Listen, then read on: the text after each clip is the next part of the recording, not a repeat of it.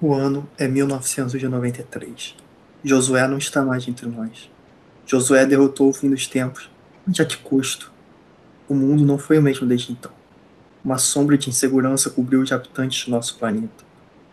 Então, o que parecia ser um sopro de esperança, na verdade se mostrou ser um pesadelo editorial. Assim como nos textos antigos, quatro cavaleiros dos fins dos tempos surgiram para ocupar o vácuo deixado por ele. Eles são o clone, o meca lunático, o espírito do Hitler kryptoniano e o Homem de Ferro.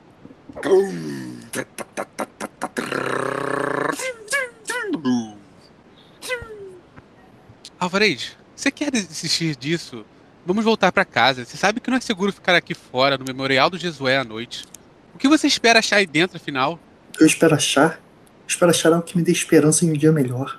Algo que me dê coragem para enfrentar esta vida, Jorge. Clink! Você vem comigo? Eu não deixaria você invadir um mausoléu sozinho. Cuidado com os degraus. Vira pra lá, tem uma aranha na sua cabeça. Uou! Que lugar é esse? Por que eles construiriam uma sala desse tipo aqui embaixo? Parece até com a fortaleza da solidão. O que é aquilo no meio da sala? Parece um casulo metálico. Não sei, mas eu vou descobrir. Olha só, o Josué dentro dele. Mas isso não se parece com um caixão de filmes na TV. Clim! O que você fez? Eu não sei. Eu nem sabia que aquilo era um botão.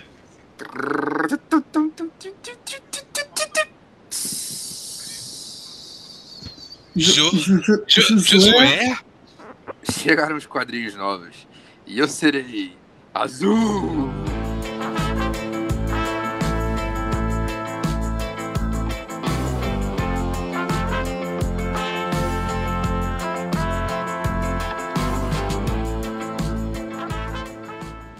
Bem-vindos ao Banco do Josué, podcast, quadrinhos, onde eu, Alvarez, apresento um quadrinho para um amigo meu que não tem o costume de ler, não tem, conhece tantas histórias.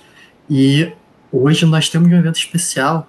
Nós temos o último episódio da temporada, da primeira temporada de Banco do Josué. Então eu queria que aqui, meu companheiro que está comigo, se apresentasse e dissesse os agradecimentos a quem ele agradece por esse final de temporada, por essa temporada com altos de baixo que tivemos. Pô, então, é, eu sou o Jorge, queria agradecer por enquanto esse desempenho que a gente tem tido. É... Pô, agradecer a ele que deu a ideia inicial, né? E eu, e eu concordei. Eu acho que foi uma ideia legal.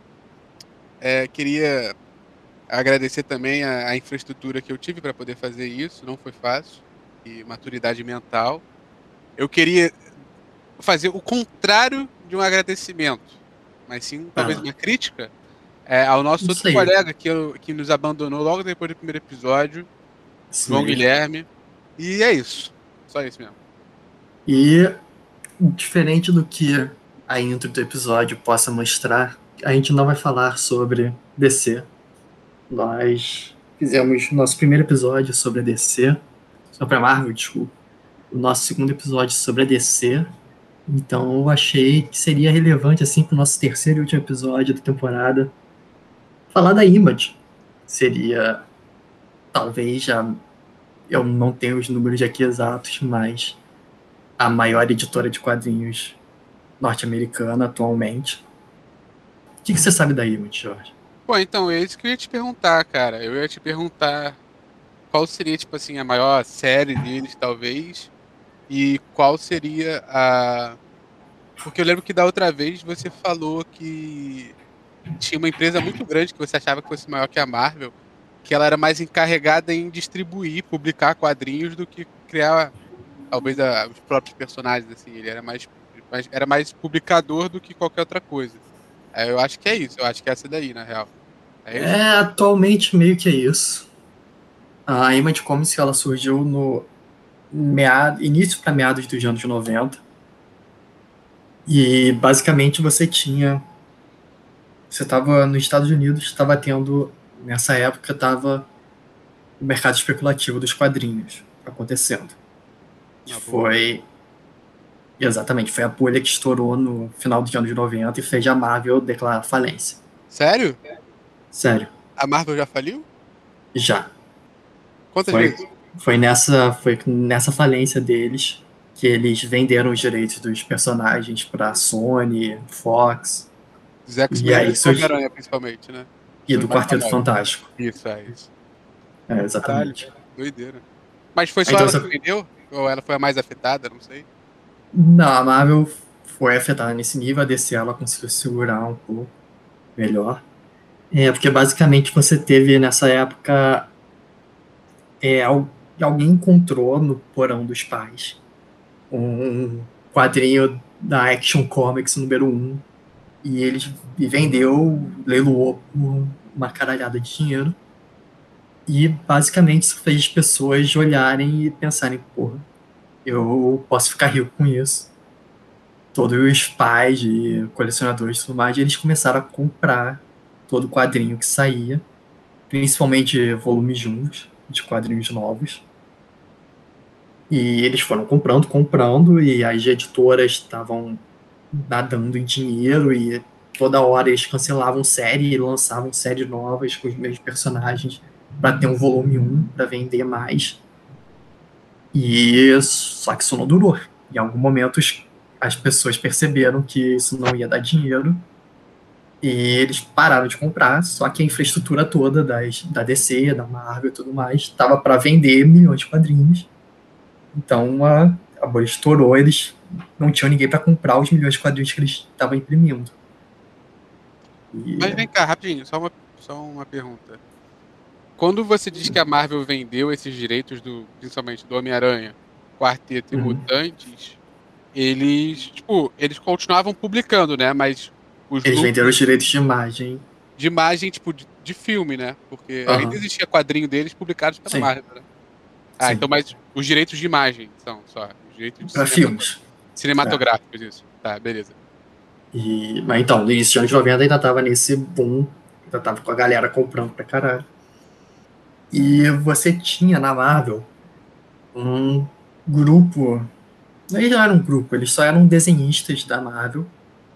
E você tinha um que tava principalmente insatisfeito, que era o Todd McFarlane. Que ele tava desenhando o Homem-Aranha na época. E vamos dar crédito pro cara, o cara realmente é um puta desenhista mas ele sentia que ele não tinha Qual o nome, perdão? Ted Todd McFarlane. Todd McFarlane. Só que ele sentia que ele não tinha direito, ele não. Ele achava que era a arte dele que vendia as histórias, não era o roteiro nem nada, era a arte dele. E ele recebia 2% dos lucros dos quadrinhos que ele vendia, que ele tava, que estavam vendendo pra caralho. Pô, meio prepotente, mas dá pra ser meio justificado, porque, porra, 2% é sacanagem. Mas... É, era uma porcentagem ínfima do dinheiro. E ele tava puto com isso, e ele tentou, inclusive, formar uma, um sindicato de desenhistas da Marvel, que não deu certo.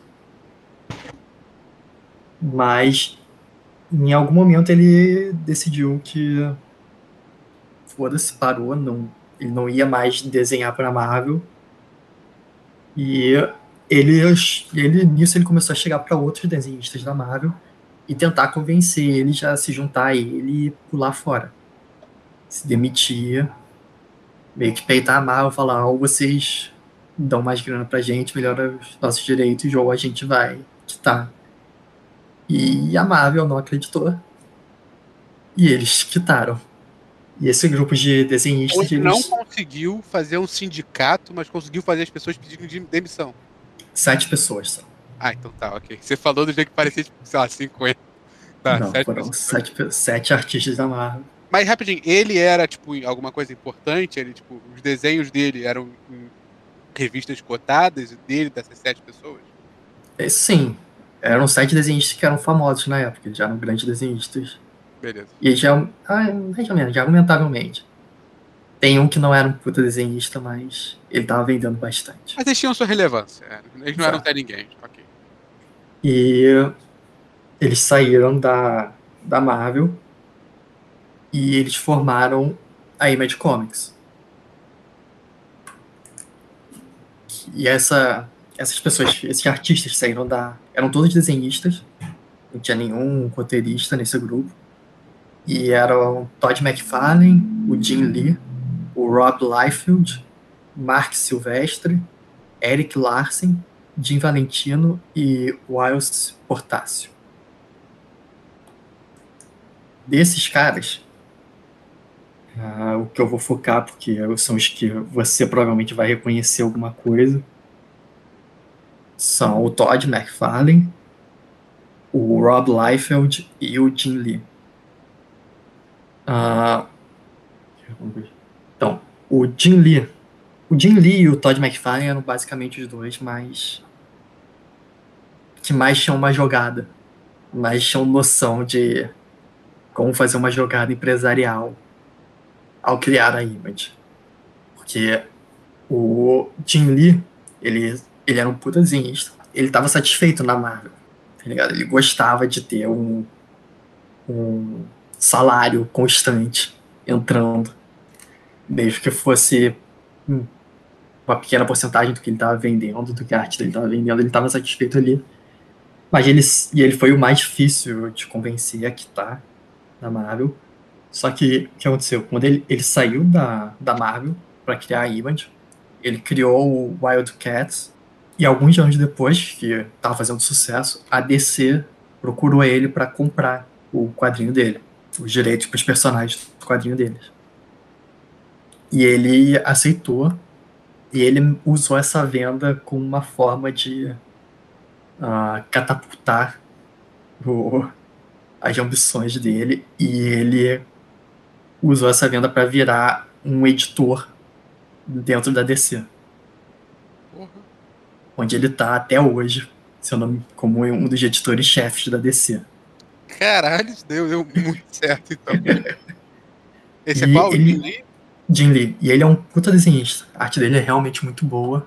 Ele fez o, o a Liga da Justiça dos 952. E ele também, de tempo de hoje, ele faz algum desenho, alguma capa variante. Eu já vi muita capa desse cara, tô vendo aqui os desenhos dele. E ele também, nessa, na pandemia, na quarentena, ele fez vários leilões de artes dele. Ele, ele streama às vezes. Ele streamava, ele fazia da arte, depois ele leiloava e doava o dinheiro. Outra pessoa, o outro que eu falei que também é interessante é o Rob Liefeld. O Rob Liefeld, você conhece alguns dos personagens que ele co-criou dentro da Marvel, que nessa época ele estava fazendo a X-Force. Então ele foi o co-criador do Cable, que é o filho do futuro do Scott Summer, e ele também co-criou o Deadpool. Só um detalhe, eu tô vendo aqui umas imagens ele, é, ele, é, ele é aquele artista que fez aquele Capitão América de lado todo estranho? Esse mesmo. Ele também fez a mesma. Ele também fez uma coisa da Mulher Maravilha. Não. Uma mulher assim também, né? De lado estranho. É possível. Ah, pode ir. Ele tava no hype dele, ele criou, criou o Cable, criou o Deadpool. E quando ele foi pra Image, ele basicamente parou de ganhar, sei lá, 2 a 4% de um milhão de quadrinhos vendidos mensalmente para ganhar 100% de um milhão de quadrinhos feitos mensalmente. E ele era o mais novo do grupo. 100%? Então ele. Exato. Então ele meio que deu. Calma. Então ele meio que deu uma, uma pirada com isso. Ele comprava Ferraris ele viajava direto, ele sempre atrasava os quadrinhos dele. Beleza, né? E o, o Todd, Todd McFarlane também, porque ele foi o, o primeiro. E ele, quando ele criou a Image, um pouco depois, ele criou a McFarlane Toys, que é a empresa dele que faz bonecos. E até hoje essa empresa tá lá e eu acho que é o principal ganha-pão dele atualmente. E ele faz boneco para DC, ele faz boneco para Marvel, ele faz boneco para Image. Pô, se deu bem. E, é, ele ganha uma grana com isso. Então, voltando para Image. A Image, ela, eles criaram a Image, eles surgiram, e a ideia da Image é que o seu quadrinho é seu. Então, 100% dos direitos do seu quadrinho, 100% dos lucros do seu quadrinho, eles vão para você. Mais rapidinho. Então ele tratava o artista como principal do. Isso, porque eles eram só eram sete artistas. E isso também era uma das questões da Image, porque também Mas era tudo pela imagem.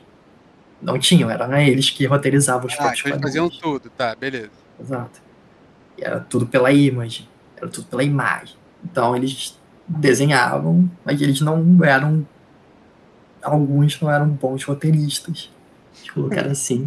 Lá vem. E, inclusive, os primeiros não são tão bons. É... Bem, então, eles criaram isso e a ideia que o personagem é 100% seu.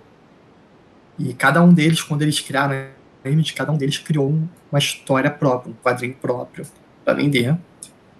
Só que você tem um problema que eles fizeram isso, mas logo no início também eles resolveram interconectar os universos deles. Só que aí, se o meu personagem aparece no seu quadrinho e eu tenho direito a 100% dos lucros do meu personagem, o lucro do seu quadrinho vai para mim ou vai para você?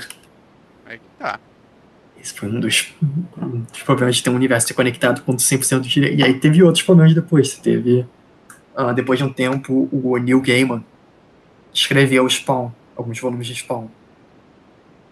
E, e ele criou uma personagem nesse relativamente famosa, a Angélica, é uma personagem no universo de Spawn. Só que depois ele seguiu a vida. Em algum momento ele resol... eles venderam a Angélica pra DC. Angela. DC? Angela. Pra, não, pra Marvel, desculpa. Eles venderam ela pra Marvel. Inclusive ela faz parte dos Guardiões da Galáxia. E só que aí começou uma briga, porque o Neil Gaiman inventou a personagem, mas o dinheiro foi pro Todd, porque era o Spawn e o Spawn era o quadrinho do Todd. Mas se você tem 5% de direito pelos personagens, e aí isso virou uma briga que chegou a nível judicial, que durou algum tempo. E quem venceu? Eu acho que o Gamer venceu. Então, e aí a Image ela começou com isso. E ao longo dos anos, a Image lançou vários quadrinhos que você com certeza conhece é, Walking Dead, Spawn, Saga, Paper Girls, Kick-Ass, todos esses e muitos mais saíram pela Image. Então, tipo, a Image, ela deu certo. Ela deu certo pra caralho. E... Mas ela ainda continua com esse conceito de que ela é só uma... Ela é só uma editora e ela publica os quadrinhos, mas... Os direitos são do autor. Do grupo criativo. Então, muitos autores famosos escrevem para a Image, quando vão fazer algo autoral, fazem pela Image, que a Image realmente dente pra caralho. E você tem muito mais liberdade. E então, é, eu acho que isso é um resumo do que é Image Comics. Beleza. E aí, nós vamos pro quadrinho falar hoje que é Crononautas. É um bom nome. Parece assim. Se eu tivesse numa banca assim procurando um quadrinho que eu não conheço nada, eu acho que Crononautas seria talvez o nome maneiro. Então, é. a gente falar do quadrinho em si, falar um pouco de, dos autores. Crononautas ele é escrito, roteirizado pelo Mark Millar. E você conhece o Mark Millar, apesar de você não saber. Por ele, né? Também. Não, é desenhado pelo Sean Murphy. Tá. Ah, tá escrito ali do lado. Então, Mark Millar você conhece, com certeza, apesar de possivelmente não saber. Ele escreveu quadrinhos como Kick-Ass, é, Kingsman, O Procurado. Pera, O Procurado daquele mesmo filme, das balas que curvam? Esse mesmo. Nossa, eu não sabia que isso era um quadrinho também, não. Também é. Então, como você pode ver pelos nomes dos quadrinhos dele, você pode ver que ele costuma escrever coisas que viram filmes. Sim. E também recentemente ele assinou um contrato com a Netflix, no qual ele ele faria alguns quadrinhos que seriam publicados pela Netflix e depois potencialmente virariam filmes ou séries para Netflix. Ele já lançou uns dois desses quadrinhos. O cara tá bem. E, como artista, você tem o Sean Murphy. O Sean Murphy também é um artista foda. Ele desenhou o Punk Rock Jesus, Tokyo Ghost, e também na DC, mais recentemente, ele escreveu o Cavaleiro Branco. Também é um, um puta quadrinho. O Cavaleiro Branco ele roteirizou também. É uma puta história. E a arte dele também eu acho muito legal. E agora, Crononautas. Como eu falei, o, o Milar ele costuma fazer coisas que viram filme e Crononautas não, não é diferente. Não é um filme, mas é escrito. Seria como se facilmente virar, seria feito um filme desse quadrinho. E tem uma sequência mais recente. Isso, esse quadrinho que a gente vai discutir hoje, ele é standalone ou é, faz parte de alguma série? Não, ele é sozinho. É num próprio universo contido. E é tipo um quadrinho normal, assim, não é tipo aqueles quadrinhos livros também. Uma light novel? É. Não, um quadrinho normal. Beleza. É, então, Cronautas. Ele é basicamente. Ele é um, uma história de viagem no tempo. Na verdade, ele é sobre três coisas, Cronautas. E é em ordem de mais importante para menos importante. Ele é sobre é, você ter noção do que é importante na sua vida.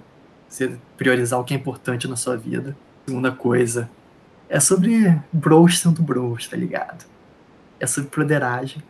Ah, broderagem boa é boa. E em terceiro é sobre viagem no tempo. Qual é a primeira? a primeira é sobre saber da importância pro que é relevante na vida. Muito saber as suas prioridades na vida. Eu tô muito ansioso por esse quadrinho, bora. Então, o quadrinho. Terceira viagem no tempo. que pariu. Ah, bora. Primeiro a gente começa num deserto no, no sul da Turquia e você tem que parece ser um explorador e um cara que tá tentando vender alguma coisa com ele ou tentando liderar ele e ele tá levando esse explorador por entre umas cavernas de um templo, tá falando que é o templo mais antigo da, da humanidade. E parece que eles encontraram alguma coisa que não faz sentido lá dentro. E quando eles chegam numa uma sala dentro dessa caverna, eles encontram um jato.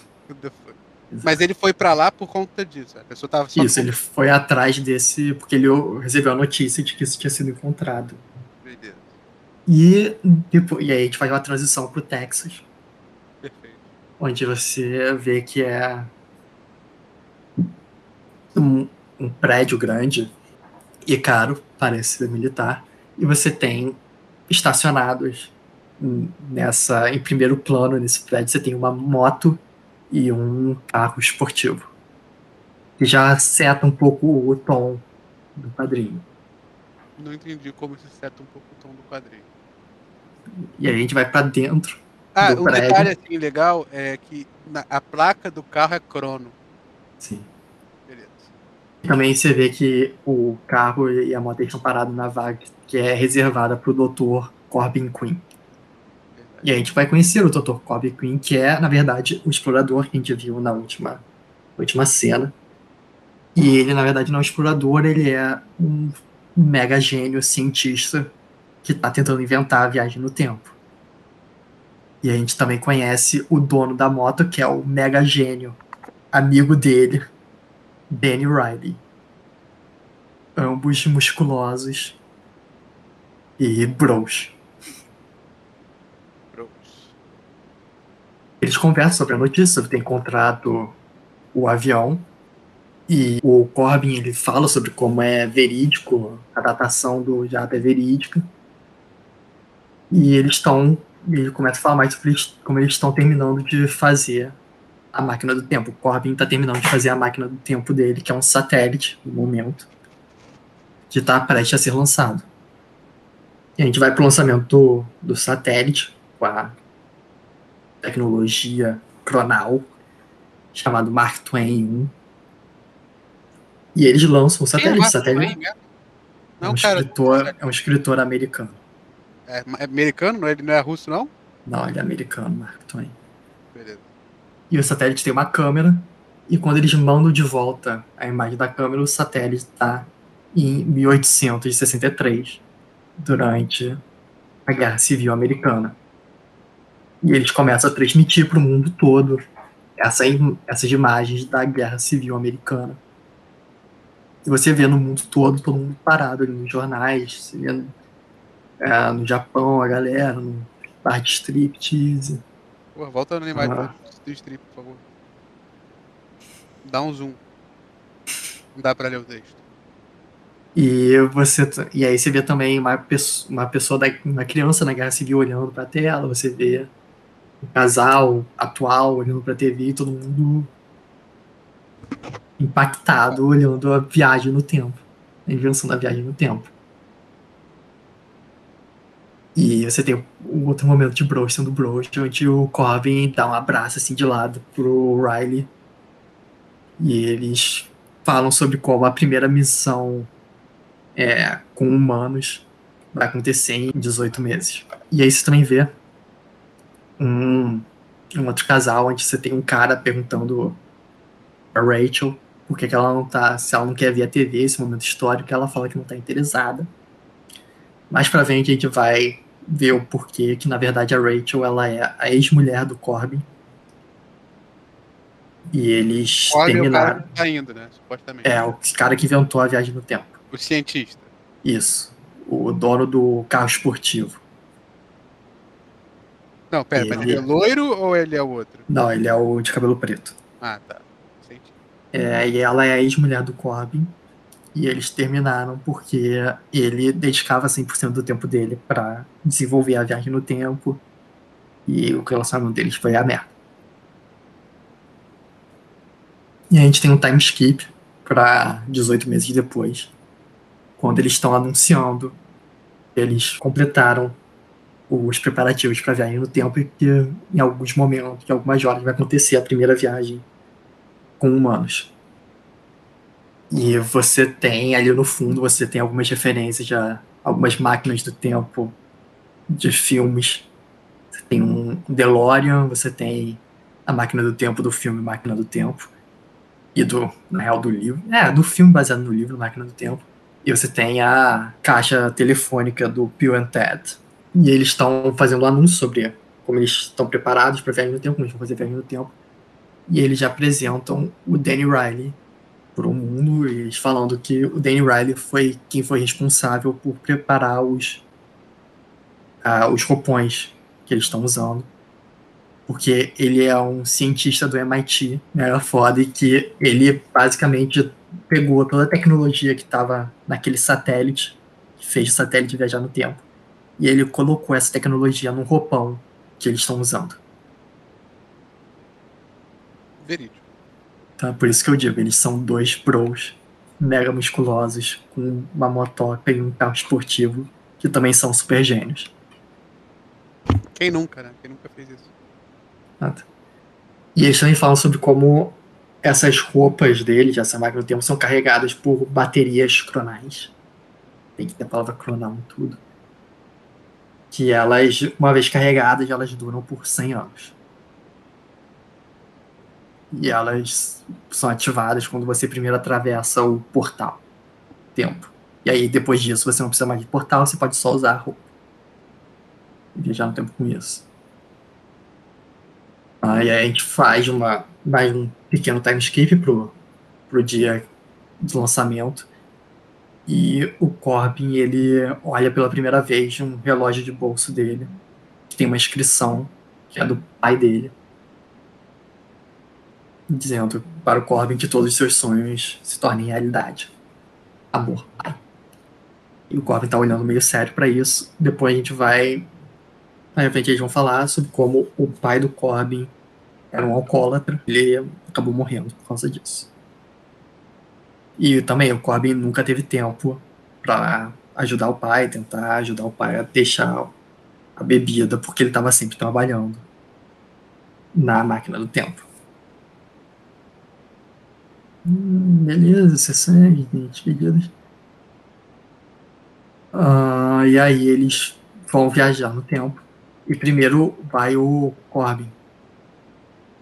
Vai ser o primeiro a atravessar o portal e viajar no tempo. Ele vai. É, e tudo isso está sendo transmitido também. Eles estão no capacete que tem uma câmera que é transmitida ao vivo para a imprensa o que eles estão vendo. E ele atravessa o portal, só que dá alguma merda. Ele se perde no tempo. Eles não sabem o que fazer e tudo mais. E o Danny Riley sai correndo para tentar ir atrás do amigo dele. Tentar salvar o cara, só que ele é parado pelo segurança. E então eles vão olhando essa marca. Isso, eles têm um sistema de rastreamento no, nas roupas deles. E eles seguem o sinal e eles descobrem que ele foi parar em, Sara, em Samarca em 1504. Então é um pouco estabelecido um pouco antes, mais ou menos, mais pra frente é mais falado. Mas a forma como a viagem no tempo funciona nesse universo é que o universo é linear. Então, se você volta no tempo, você muda alguma coisa, você, se voltar pro presente, as pessoas vão ter assumido que aquilo sempre aconteceu daquele jeito. Beleza. Então, eles têm uma fala mais pra frente que eles falam, é, mesmo que ele tenha mudado alguma coisa, a gente não saberia, porque pra gente isso seria o normal. O que ele mudou seria o normal. Show. Um, mas então eles decidem mandar o Riley atrás dele para trazer ele de volta. Então eles energizam tudo, ativam o portal e o Riley atravessa o portal para essa marca em 1504. E quando ele chega lá, tem uma nuvem de flash vindo contra ele. Uma delas acerta a perna dele. E ele vê vindo na direção dele um exército mongol, a cavalo, cheio de espada, machado, lança, arco e flecha. E ele percebe que ele tá meio fudido quando, de repente, do outro lado, aparece um bando de cavaleiro também com armadura medieval, mas em carros esportivos de tanques, é, segurando metralhadoras. E eles dizimam os mongóis. E o Riley não tá entendendo porra nenhuma. E ele é capturado, e quando ele é capturado, ele fala que ele é Danny Riley, que ele tá procurando o Corbin. E o líder do, do exército com armas fica super. Cara, você é o Dan Riley? E ele pede um transporte, ele leva ele para leva o Danny Riley no carro lá dele até a capital. E quando eles chegam na capital, eles são. Tem um pouco uma capital medieval dessa época, de 1504, mas com uma ponte mega foda no fundo, carros, metralhadoras equipamento antiaéreo, armamento antiaéreo, um sniper lá em cima. E eles estão sendo louvados lá normal. Então você vê o Corbin chegando e cumprimentando eles. E nisso a gente descobre que o Corbin ele tá usando a, o equipamento dele de viagem do tempo nos, pra, há quatro anos que ele, tá, que ele tá que ele chegou em Samarca e ele tá nos últimos quatro anos ele tá usando a viagem no tempo para trazer equipamento militar e ajudar a galera de Samarca a não ser dizimada pelos mongóis. O. O Lourinho já tá de olho nas mulheres. Isso aí, que lembrou, cara. E o cara que ele, o general que ele encontrou no campo de batalha era o, o maior soldado do, de Samarca antes, e agora ele é o principal general do exército pessoal do Corbin nessa época. E aí o Corbin ele leva ele para dentro do palácio e ele vai mostrando que o palácio tem um bando de carro, tem um bar cheio de bebida, imagem é um bando de moto e fliperama e tudo. Caralho. Tem uma espada cara, samurai no fundo. O cara voltou e se fez rei de uma época que não tinha nem, não tinha nem tecnologia nenhuma. Ele pegou a porra toda e fez uma baixa caverna lá, foda-se. E aí ele leva o Riley para um passeio no carro dele e você vê que ele não ficou só em 1504. Ele também foi para Paris em 1960 onde ele abriu um restaurante que o Sartre ia almoçar às vezes. Ah, em 3000 a.C., ele é o faraó. Em 1220, ele é o shogun do Japão. Em, 20, em 29, ele está em Nova York. Ele tem em Nova York uma fortuna que ele fez com o mercado financeiro. E ele leva o Riley para casa dele em Nova York em 1929. E basicamente é uma situação do Grande Gatsby. Uma casa de uma mansão gigante, época de proibição, mas cheio de bebida, com uma puta festa rolando. E enquanto eles estão andando pela casa, uma mulher para eles, para falar com eles, chama pro Cobb e pergunta o que ele tem feito e por que, que ele tá atrasado, ela tá esperando a noite toda por ele. E ele apresenta ela pro Riley e ela é a namorada, entre aspas, do Corbin nessa época, que é a Gay Orlova. E a Gay Orlova, ela é uma pessoa que existiu de verdade. E ela é a namorada, era a namorada de um gangster chamado Lucky Luciano, que também é um gangster de verdade. E nessa história ela também é namorada do Lucky Luciano. E tá traindo ele com Ah, o Corbin. ah, ah, simultaneamente dos dois. Então, beleza. Isso. Oficialmente do, do gangster. Extraoficialmente do Corbin. Beleza. E aí o Corbin leva o Riley pra biblioteca da mansão dele. E ele puxa um livro na biblioteca e é uma porta secreta. E é nessa casa que ele guarda todas as roupas dele. Os, todas as vidas que ele vive ao longo da história. E também nessa, nessa sala secreta ele guarda um quadro branco. Onde ele tem todas as informações de todas as mulheres que ele tá namorando ao longo da história. Onde algumas delas incluem a Marilyn Monroe, a Cleópatra. Pera, Ah. repete. Ele tem um quadro branco onde ele guarda. Não, essa norma, Jim Baker, é, é Marilyn Monroe? É. Beleza. E é a Marilyn Monroe, a Cleópatra, a Amélia Earhart, Joana Dark. Puta que pariu. Então, ele também guarda os likes, o, que elas gostam, o que elas não gostam e informações extras. Então, você tem ali na Cleópatra coisa pra não fazer, não mencionar Roma. Marilyn Monroe, você tem que ela gosta de presidente, de aniversários. Ah, Joana Dark, que ela gosta de facas, de barbe- barbecue, que ela não gosta de barbecue, porque ela foi queimada viva. Genial. E nisso o Cobb começa a falar com o Riley sobre qual é o verdadeiro plano dele. Que o plano dele é, na verdade, viver a vida que ele sempre sonhou. E é que tudo que ele tem que, que o Riley tem que fazer pra poder viver essa vida com Pô, será ele que isso é. não foi intencional? Não. Ele fala sobre como ele intencionalmente saiu da linha do tempo. E quando. E ele só deixou o, o sistema de rastreamento dele ligado para que o Riley pudesse encontrar ele. E agora que os dois estão, que ele encontrou ele, ele tá falando pro Riley desligar o rastreamento dele para eles poderem aproveitar a viagem no tempo sem estarem presos já nada. E o Riley tá meio duvidoso, ele tá meio. não mostra muito o rosto dele para essas informações. E, e aí a gente volta pro presente. E no presente você vê que a, a galera da segurança das Forças Armadas, eles estão colocando também trajes de viagem no tempo. Que eles estão, obviamente, pretendendo ir atrás deles caso algo dê errado. E o Corby tá, tá vendendo essa ideia Ah, pro Ryan de Detalhe, a galera lá da, da- Tá vendo tudo isso, né? Sim, porque tem uma câmera no capacete do Ryan. E ele também tá falando, o Cobb também tá falando pra ele desligar a câmera depois.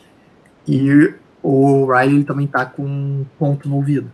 Eles estão se comunicando com o presente. E o líder lá do presente, enquanto o Cobb tá tentando vender essa ideia de seguir com ele, o Riley, o cara presente fala, ah, Riley, por favor, me diga que você não está realmente considerando essa ideia. E aí o Riley, ele olha com uma cara séria, ele fala, ele tá certo, cara. Isso é uma chance de uma vida. E ele desliga a câmera e o rastreamento. E você vê o Corb comemorando no fundo. E eles resolvem ir viver a vida. Saem correndo abraçados, segurando as mãos. do Bros. As mudanças do- no- na linha do tempo só vão ser causadas se eles voltarem pro presente? Não. Qualquer coisa que eles. Pô, mas isso daí É, já mudou então, a ele- porra toda, então. Ele Não, então. inseriu. É porque. É o que eu falei, a viagem no tempo é a terceira, é a terceira coisa mais importante. Quer dizer, as consistências na, na, na- na viagem no tempo. Porque eles estão viajando no tempo pra caralho até agora. Sim, mas é- não é a coisa mais importante da é. história. As consistências não são importantes. Beleza, pode ir. Exato, Eles não estão pensando muito sobre isso. E aí você tem uma montagem deles viajando pro tempo, eles 65 milhões de anos atrás, eles viando, viajando com um jato entre os dinossauros. Na Escócia, em 1314, eles usando tanques de guerra e metralhadoras para vencer o exército inglês. Em 530 milhões de anos de atrás, eles indo gravar, usando o, celular deles, o primeiro animal a sair para a Terra. E quando eles estão fazendo isso, o Corbin tem uma ideia e eles vão para dois mil anos de atrás, em Belém. Eles vão gravar o nascimento de Jesus. E quando eles chegam lá, tem um senhor que está cuidando ali na manjedoura. E ele fala sobre como é costume o, você trazer um presente pro bebê recém-nascido. E ele também fala sobre como os outros dois reis que chegaram antes deles trouxeram incenso e mirra. Que indica que eles são o terceiro rei. Qual é o presente do terceiro rei? Dinheiro, não é? É ouro. Mas sim, dinheiro. E o Corby, e isso acontece porque o Corby ele fala que a única coisa que ele tem com ele que pode ser um presente é o colar dele de ouro. Só que o colar dele é um, tem um crucifixo. Então ele tá dando um colar de ouro com a imagem de uma pessoa sendo torturada para um bebê recém-nascido. E nessa época a crucificação ainda era só uma tortura. É só bem depois de Cristo que vira um sinal católico. Verdade. E aí também eles vão para Las Vegas em 1951. E eles estão apostando e eles apostam tudo. No, o Corbin aposta tudo num número específico na roleta. E eles ganham. E quando eles ganham, o Corbin ele acena para uma pessoa que está nos fundos, lá de atrás. E o Riley pergunta: para quem que você está acenando? Ele responde: pra gente da noite passada, quando a gente voltou no tempo e anotou as respostas. E a gente vê que no fundo tem eles com outras roupas anotando as respostas da roleta. E a gente volta para Sanark em 1504 e eles estão no meio de uma piscina. Eles dois seminus numa piscina cheia de mulher, seminua também, ou nua. E o Riley ele fala o que de melhor poderia ter na vida. E isso o Corb ele lembra do casamento dele. Ele olha com uma cara séria e fala ah, nada demais, nada mais. E aí a gente volta pro presente. E basicamente eles estão viajando aí há um tempo pra caralho, fazendo um bando de coisa, mas no presente só se passou algumas horas. Na história que tá contando no presente só se passou algumas horas. E a galera da segurança já tá com a roupa, mas eles desligaram o sistema de rastreamento, então eles estavam sem saber como ir atrás deles. E uma das cientistas, ela percebe que as baterias, elas deixam um rastro. Porque em nenhum momento na história você teve é, esse nível de tecnologia. Então eles conseguem rastrear essas baterias de onde elas estão. E é assim que eles vão mandar o, a galera da segurança atrás deles para pegar o, equipamento de volta. E fazer eles pararem de fuder com o tempo. Caralho, eles vão levar a porra toda. Para um, um Hammerzinho fodão. Ah, e aí, em 1986, você tem o Riley. Ele tá indo pra ir num show e ele fala. ah, ele manda um, um dos membros da banda ir embora e ele fala que é o Morrissey. Então, essa banda é o The Smiths. Eu conheço. E, basicamente, pelo visto, o Riley está substituindo o Morrissey como membro da banda. E ele, eles falam sobre como ele, como um dos membros da banda está vendendo o Riley. Ele fala como o Riley não só é um grande artista musical, como ele também escreveu as melhores músicas dos Beatles, criou Harry Potter e o Breaking Bad. Mano, pariu. Só que aí no meio da discussão chega uma, uma mulher que trabalha aí no teatro e ela fala que chegou um telegram pro, Riley vindo de um doutor Riley. Uh, e aí o Riley pega e é um telegram dele mesmo, que ele mandou para ele mesmo, só que no futuro. E a, o telegram diz: é, Querido eu, eu não tenho muito tempo, o Corbin foi morto e você foi fatalmente ferido. Uh, mas ainda dá para consertar, você só tem que voltar para 29, na casa do Corb, às 6 da manhã, ao dia, e leve um carro rápido. E aí o Corb fala valeu, ele devolve lá o microfone pro Morrissey e ele viaja no tempo. E nisso a gente corta pra 29 pra ver o que tá rolando com o Corbin. Por que o Corbin foi morto. E a gente vê que a, a mina que ele tá pegando, a Kay, Uhum. ela descobriu o quarto secreto do, do Corbin e ela viu e qual foi a interpretação que ela teve do quarto cheio de roupas de diferentes geras e um, e um quadro cheio de nome de mulheres. Que ele estava traindo ela. Genial. Porque ela não reconheceu o nome da Cleópatra, Joana Dark e Billie Hurt. E então ela fica puta e ela avisa pro, pro gangster que ela namora. Então o gangster primeiro mata ela e depois vai atrás do Corbin. Então o Corbin tá tomando banho quando ele de repente é cercado por vários gangsters. E eles dão pra ele uma. Olha, Essa roupa mesmo? Não, a roupa. Um roupão. Eles dão um roupão rosa pra ele que ele veste, eles levam ele pra sala de estar dele, onde o gangster tá cozinhando a roupa dele de viagem no tempo. Então ele destruiu a roupa de viagem no tempo dele. Porque ele sabia que era aquilo que fazia ele ter dinheiro. Ele não sabia como funcionava, o que que era, mas sabia que era aquilo que fazia ele ter dinheiro. E ele fala que ele já lidou com a, com a namorada. Hum. Ele coloca a arma na cabeça do, do Corbin, e aí você tem Blam! Uma tupia de tiro. E quando vira, a gente vê que o gangster levou um tiro na cabeça. E todos os outros gangsters começam a levar tiros e morrer. Só o Corbin tá vivo. E a gente vê que é a tropa de segurança do governo. E eles estão procurando ainda o Ryan. E o Corbin sai correndo e pula pela janela. Joga pela janela e do lado de fora aparece o Riley com um carro e atropela ele. Mas começa a levar ele no carro. E o Corbin entra no carro. E a roupa também, né? Porque a roupa, ela. Eles começam a viajar no tempo, usando só a roupa do, do Riley, porque a roupa do Riley leva o carro e dentro do carro tá o Corbin. De novo, eles não explicam direito a viagem no tempo. Ela só acontece. Que bom, né? Os caras são Então. Ah, Eles são desenhistas, pô, eles não são físicos pra ficar escre- escrevendo. não, o Mark Millar é roteirista só. Isso não importa, pô. Detalhe. Ele escreveu Procurado, cara. Ele escreveu a história no qual a Angelina Jolie curva balas. Deveria saber disso. É, Esse daí é o brabo mesmo, esqueci.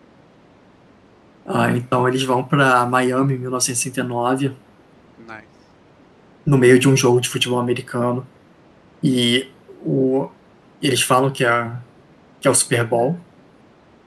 E os cara militar só chegam e começam a meter bala e matam a maior parte dos jogadores. Maior foda-se. Ah, e aí eles pulam de novo no tempo e vão pra Londres de 1895, onde também eles só vão atrás deles e saem atirando, matando gente. Eles vão pra Roma em 203 depois de Cristo. No No meio, meio de no meio de uma dessas corridas que eu esqueci o nome, LOL. Isso, e eles também continuam atirando e matando todo mundo, menos o Corbin e o Riley. E depois disso, eles ele dá um ele corta um dos caras e ele acaba lançando o cara para 1943. Eles vão para 1943 no meio de, um, de uma batalha da Segunda Guerra Mundial. E um dos caras da segurança, ele pula de um carro pro outro, ele pula pro capô do carro que tá o Riley e o Corbin. E enquanto ele tá em cima do carro, o Riley tem a, eles pulam para Dallas em 1963, no meio de uma passeata de um presidente. Quando eles fazem isso, o carro do presidente faz uma curva para desviar deles e o cara leva um tiro de sniper na cabeça que tá em cima do capô deles. Ou seja, eles impediram o assassinato JFK. Crap. E aí eles estão na Grande Muralha em 212 a.C. E o Corbin pergunta pro Ryan onde é que eles, quando eles estão. Não é a questão de onde eles estão, é a questão de quando eles estão. E o Riley fala que eles estão no 212 a.C. e o Corbin fala que eles têm que vazar daí, então. E o Riley pergunta por quê, e o Corbin responde que eles só, só terminaram a muralha seis anos depois. Caralho, os caras estão fazendo mó merda. Eles chegam no final da muralha e eles pulam no tempo de novo, dessa vez pro Grand Canyon, em 1452. E eles estão no ar, estão saindo do ar a uma altura do caralho. E você consegue ver o corpo do cara que tava no capô deles voando para fora e caindo no meio do Grand Canyon enquanto eles estão fugindo no carro. E eles vão para 65 milhões de anos antes de Cristo. E o, o líder do, do grupo de segurança lá dos militares pega uma bazuca e está preparado para atirar neles. Quando ele vai puxar o gatilho, passa o jato que eles estavam dirigindo várias páginas de atrás, com o, os dinossauros perseguindo.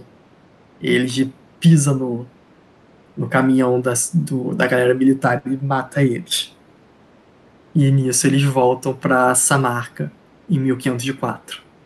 Aí acaba a perseguição, ele dá uma acalmada na história, mas eles ainda estão correndo um pouco.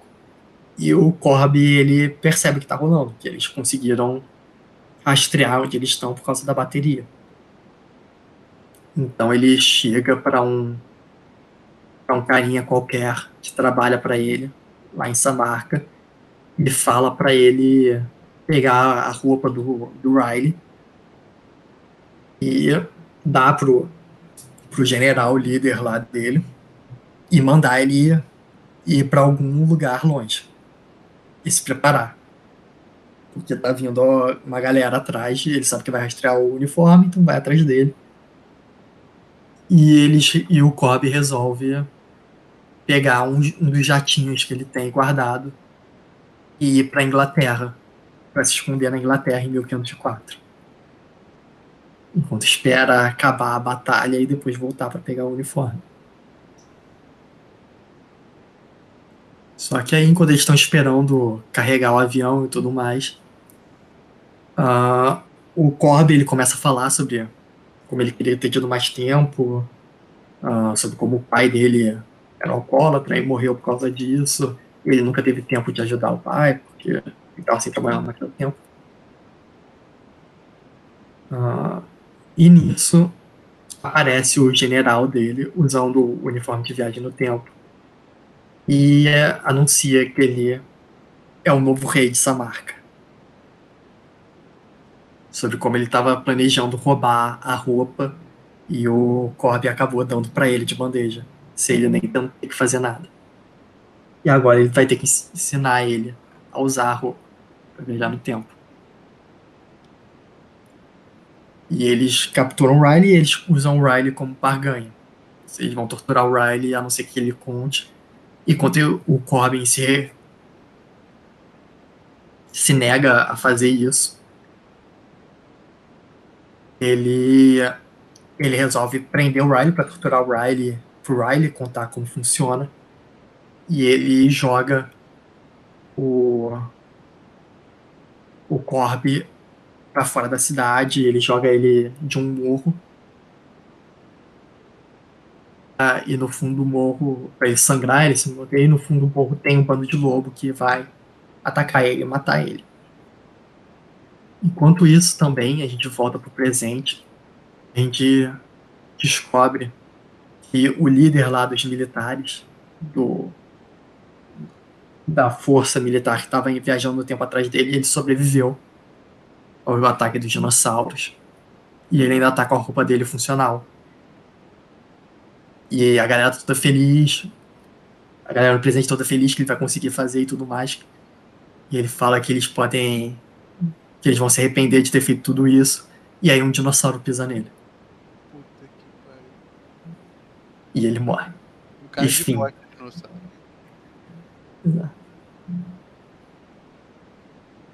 Caralho, velho. Nada certo nessa porra de desenho. E aí o, o Cord, ele tá lá sangrando com os lobos olhando ele, tem um bando de ossada em volta dele, porque os, os lobos obviamente usam isso como local pra comer. E o Cobb, ele meio que ele tem um discurso dele sobre como sim ele tava na merda, mas ele tinha um QI de 240 e ele era famoso por nunca desistir. E eles nunca deviam ter achado que ele ia morrer tão fácil como eles disseram pra ele que viagem no tempo era impossível e então ele gastou os próximos 10 anos da vida dele provando que era possível e como não ia ser um- alguns cachorros que iam impedir ele de alcançar o sonho dele. E aí ele pega um crânio que estava ali no meio da ossada e ele, derru- ele começa a bater nos lobos usando esse crânio. E ele vence dos lobos. Tá certíssimo. Mas de qualquer jeito ele tá preso em 1504. Sem contra, com um amigo dele preso, sem um traje de viagem no tempo. E ele bola um plano. E a gente vê ele primeiro atravessando a Índia, depois ele ir no Paquistão, até que ele chega na Europa. E então ele entra num navio no Oceano Atlântico. É um navio espanhol. E eles estão. E ele vai contando. Ele tem uma conversa com a galera do navio sobre como ele vai ajudar um amigo dele. E, e tipo, isso demorou 18 meses pra ele fazer toda essa viagem. E aí os caras falam pra ele, mas, pô, você saiu há 18 meses, não acha que a, a esse ponto eles já não mataram o seu amigo? E ele responde, pô, sim, provavelmente. Mas tem uma coisa que até se eu conseguir, nem mesmo a morte vai ser um problema. E a gente vê ele atravessando o deserto, o deserto americano, até que ele finalmente encontra. Ele começa a falar na cabeça, começa a falar um monólogo na cabeça dele sobre como as baterias dos trajes duram 100 anos. E se ele tiver feito a conta dele correta, ainda tem 46 anos de sobra. Aí ele encontra o corpo daquele cara que levou, que tava no capô do carro deles. Que levou o tiro que era pra ser pro JFK. Pô, mas aquele cara foi em 1400, sei lá, 52. Aí Ele tá em em 504. E ele simplesmente achou o cara no deserto. Exato. Foda-se, pô, beleza, o cara tá certo. Tá existente. Ele é, eu falei, cara, ele é foda. O Corby e o Riley são as pessoas mais fodas do mundo. Não tem discussão. E aí ele usa esse traje de viagem no tempo e a gente vê ele indo pra 812 depois de Cristo na Norueca. Eu pegando um bando de de vikings. Ele em 431 a.C. em Esparta, recrutando também exército de Esparta. Ele na França, durante a Primeira Guerra Mundial, recrutando o exército em Roma, 225 a.C. E na China, em 202 a.C., onde ele é o imperador. A, a, a, a, fala, a fala dele. O imperador de vocês precisa de por mais uma luta final. Puta que pariu. E a Cara- gente vê o exército dele feito de espartanos, de vikings, de chineses. Ele E essa porra foda-se também, né? Exato. É o que eu falei. As leis da viagem no tempo não são importantes aqui. Perfeito. Bora. Então, ele vai pro exato momento em que ele foi jogado para fora da cidade para ser morto, para ser comido pelos lobos. E ele aparece com o exército dele de vikings, romanos, chineses, japoneses, franceses, todos com metralhadoras de shotguns, de lanças, de espadas. E começa a guerra mais foda possível. Puta que o pa... Você Yeah. vê nessa imagem? Eu não sei nem o que descrever, eu vejo muita coisa bizarra acontecendo ao mesmo tempo. Escreva para os nossos ouvintes. Então, nós estamos vendo assim um lugar que parece ser meio antigo, né? Meio É, medieval. essa marca. Essa marca. É, nós conseguimos ver vários e vários carros off-road atacando esse lugar. Além disso, nós vemos alguns carros esportivos. Nós vemos pessoas com trajes de diferentes nações, de diferentes tempos do, da história. Nós vemos cavalos de guerra junto de tanques, E helicópteros. espadachins, helicópteros, jatos, bombas simplesmente gigantescas, cara. Que, que visão. Que visão. Vocês têm que procurar essa imagem depois. E isso dos dois lados, porque o Corbin, quando estava como imperador de Samarca, ele também tinha levado um bando de equipamento para eles. Exato. Mas o Corbin acaba conseguindo vencer, o exército dele acaba conseguindo vencer. E a gente vê o, o chefe lá do exército de Samarca levando o Riley para uma sala, e é uma sala mega fortificada. E ele fala: se você tentar entrar aqui antes de você conseguir atravessar as paredes, eu vou matar o Riley. Então o Corbin fala: Riley, é, se abaixa. Aí ele viaja no tempo. Quando eles olham para trás, um jato de terra moderno atirando com a metralhadora e destruindo a parede e matando todo mundo que tá lá dentro, menos o Riley que se jogou no chão. Mata o cara e destrói a roupa de viagem no tempo. E você tem esse momento deles sorrindo um pro outro. Brother demais, mano. Muito brother.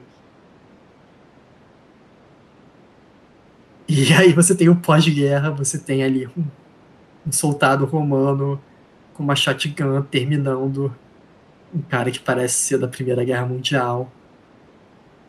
Ah, uns destroços de jatos de guerra. Um avião da Primeira Guerra, seguido de um helicóptero. Foda-se, um tanque. Cara, what the fuck? Um tanque dirigido por samurais. Samurais ou sei lá, não, samurais, samurais Samurais. Não, samurais são japoneses, daí são chineses. Não, esses são japoneses, porque o Riley ele fala ali nesse meu balão. Tem uma gangue de samurais andando num tanque. Foda-se, viado. Foda-se. Ah, e também Nesse caso, Deus é ele. Mas uma outra coisa que eu esqueci de comentar, mas também é interessante, você vê que no início da história tinha o jato que estava no meio do templo. E outras notícias que eles mencionam ali também é sobre uma coleção de carros esportivos no fundo de um templo é, maia. Então você percebe que aquelas coisas que estavam no início da história eram culpa deles. True. Culpa deles antes mesmo deles sequer começarem, né? É, porque é o que eu falei, é uma linha do tempo só. Então, tudo É, que eles mudaram acontece. beleza. Mas. E aí o Riley tem uma conversa com o Cobb que ele fala: a gente tem que arrumar essa merda. A gente tem que voltar, a gente tem que arrumar isso, porque a gente fudeu com a história do mundo. Não, isso é um exagero, né? Vai ver, eles só consertaram. Deixaram tudo muito mais É um, animado. não é um eufemismo. E o Corbin não quer fazer isso. E o Riley tentando convencer ele, e o Corbin fala o que eu falei, que é a lição mais importante dessa história. Que é saber o que você vai dar relevância na sua vida, quais são as suas prioridades. Que o Corbin, você vê que ele tá fazendo tudo isso porque ele gastou a vida toda dele trabalhando na viagem no tempo. E ele perdeu a família, ele perdeu a esposa, ele perdeu o pai. Então, ele, por isso que ele não quer voltar pro presente. Porque ele acha que ele não tem nada lá. Porque ele acha que ele jogou tudo fora pela viagem no tempo. E aí o, Cor o Riley dá a principal lição. Ele fala o que é mais óbvio, que é, mano, você tá puto porque você não teve tempo no seu passado, mas agora a gente tem uma máquina do tempo. A gente tem todo o tempo do mundo. E eles fazem um plano no qual eles vão consertar tudo que eles fizeram de errado na história no geral. E eles também vão usar o traje de viagem no tempo para que o Corbin possa, além de estar criando a viagem no tempo, ele agora ir viajando para todos, todos os encontros com a esposa dele que ele não foi, que ele perdeu, todos os aniversários com a esposa dele que ele perdeu. E aí a gente vê ele em 2008, a esposa dele puta num, num teatro olhando pro relógio e ele aparece de repente. Ele em 2009, ela chegando no meio da chuva e ele abre a porta e tem um jantar pronto à luz de velas dele. Ah, e ele Sem sem, camisa. camisa. E Só sem calça também. É, Só só com de avental. Faltou A gente só um dois- desenho ali de um pouco de relevo ali. Sombreado. Né? Exato. E aí a gente tem em 2010 ele fazendo um piquenique, ele tomando banho com a esposa, eles cozinhando e se divertindo. E a gente vê também ele indo até a casa do pai. E a gente percebe ainda mais como isso foi feito para ser um filme, porque o pai dele, obviamente, é o Kurt Russell, Nossa, é é verdade. interpretado pelo Kurt Russell. E ele fala, ah, eu, eu tenho. O pai dele pergunta o que ele tá fazendo ali, ele fala, pô, eu sei que hoje é, é só a noite do, AA. E eu vim aqui pra te levar, pra estar com você. E aí o pai abraça ele e mostra um pouco da casa do pai dele, que é interessante, porque na casa do pai dele tem, vários, tem várias fotos do Corbin e tem vários recortes de jornais mencionando o Corbin. Só que, se você olhar aqui na direita, embaixo da, atrás da escada, tem duas notícias que são um pouco diferentes. Você, você tem uma delas que o título é Crononautas, em breve nos cinemas, mostrando que a ideia dele já é fazer um filme com isso. E a outra mais embaixo que tem escrito Crononautas ganha o Eisner. Eisner é o quê? O Eisner é o Oscar dos quadrinhos. Ah, tá. Ele ganhou? Não. Putz. mas estamos querendo. E você vê que ele tá. E ele fala também que ele vai levar o pai toda semana pro A. E aí você vê que ele conseguiu consertar, tudo mais.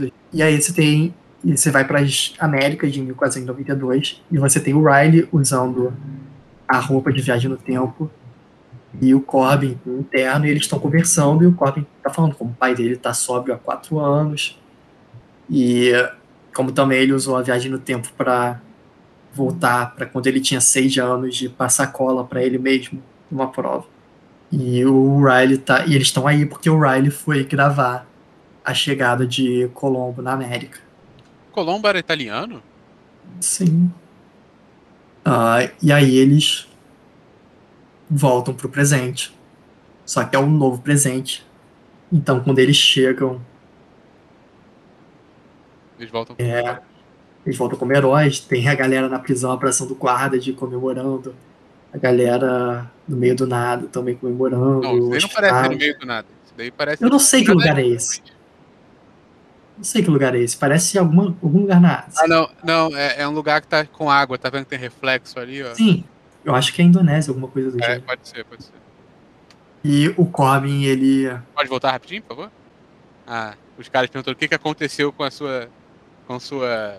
A roupa de viagem no tempo a do sua roupa de viagem. Ele, ah, nada demais. É, é, anoma- ano- anomalia espaço-tempo. É, tipo assim, a pessoa que antes era a chefe de pesquisa, sei lá, que era uma mulher, agora é um cara nerdão, sei lá, estranho. Tipo, é, é uma ser. pessoa diferente, tá ligado? Não, eu acho que é só outra pessoa, porque ela aparece no próximo. Ah, é. É, ignora o que eu falei. E aí você vê o Riley perguntando quem são os presidentes em cada ano pra ver se eles não mudaram nada no tempo. LOL, e realmente consertaram a porra toda. What the fuck? Como é que eles consertaram isso tudo? Caralho, vai Não tomar. importa, eles só eles resolveram com o poder da amizade deles, cara. Caralho. E aí a gente mostra que o Corbin, ele tá com a esposa ainda. E eles tiveram um filho. A Nenê que tá ali vestida de urso rosa. E ele começa a chorar, porque quer dizer que ele realmente conseguiu salvar o casamento dele. E aparece também o pai dele, também tá vivo, ele também conseguiu ajudar o pai. E eles se abraçam. E no, é. E no início da história, eu não falei porque é meio foda-se, mas o Riley, ele meio que começou um lance com uma repórter, Sim. que é essa mulher. E aí quando ele volta agora pro presente, ele chega pra ela, ah, é. E um grupo de três crianças aparece correndo na direção dela e abraçam ela e começa a falar, ah, mamãe, mamãe. E ela fala sobre, e quando ele dá em cima dela, ela fala sobre como o marido dela não ia gostar disso. E aí chega um pouco mais pra fora e a gente percebe que o marido dela é o, o chefe da segurança.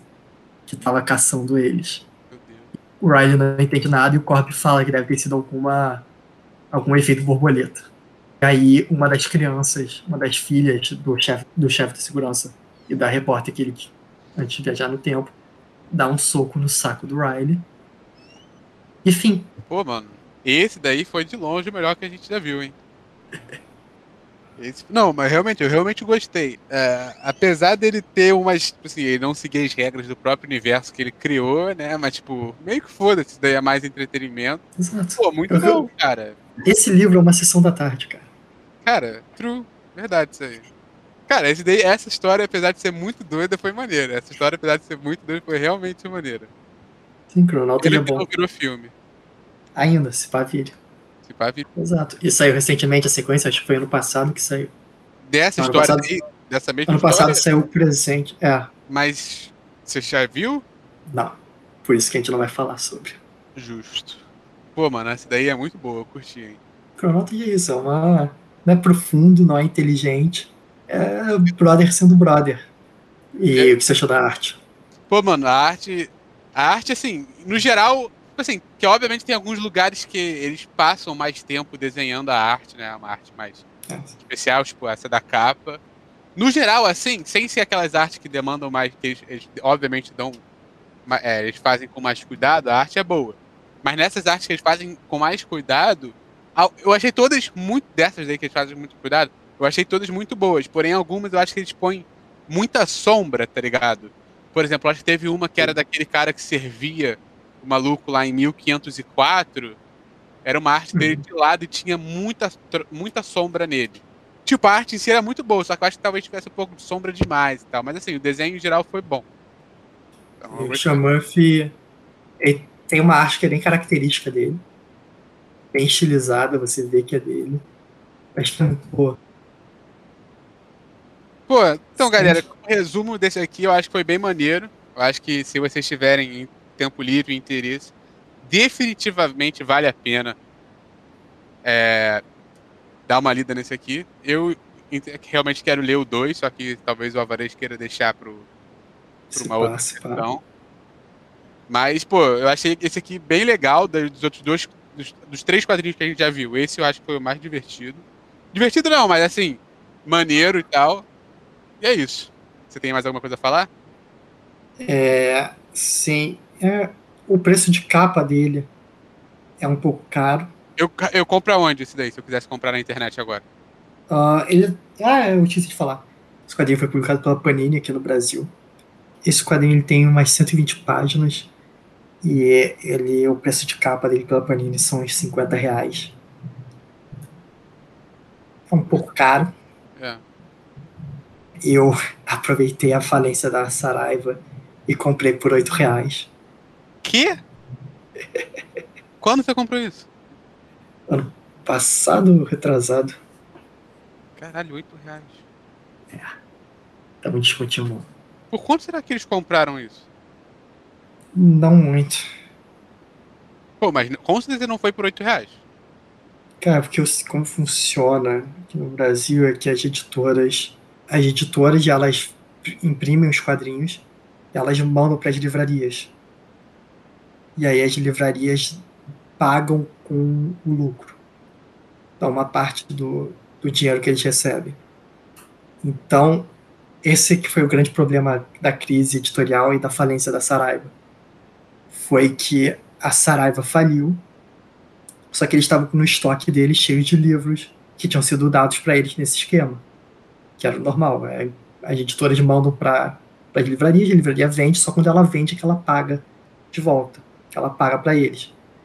Só que a Saraiva, ela faliu e ela começou a segurar o estoque. As editoras estavam pedindo para elas mandarem de volta os livros, que não ia mais vender, só que a Saraiva falou: foda-se, ela segurou os estoques. E aí ela começou a fazer promoção. E como ela estava em recuperação judicial, todo o dinheiro que elas faziam ficava para ela, para ela pagar os credores depois. Então ela não estava pagando as editoras os lucros que ela estava fazendo com os quadrinhos e outros livros. Caralho, que filho da puta, mano. É, eles jogaram com o jogo e deu certo, né? Porém, filhas da puta. Pô, galera, então, esse daí foi o episódio de hoje. Espero que vocês tenham gostado, porque esse foi o que eu mais gostei, provavelmente. Se vocês tiverem gostado, deem um like. Se vocês não forem é, inscritos, se inscrevam novamente. E é isso, tá ligado? Segue aí o podcast, se estiver numa plataforma de podcast. Uh, valeu. Valeu. É isso. Tchau. Esperem a segunda temporada.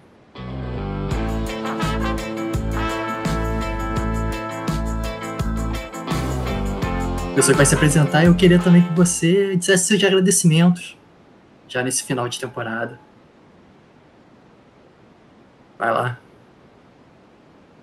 É. Pô, mano, vamos começar de novo que eu me distraí. Eu mandar uma mensagem.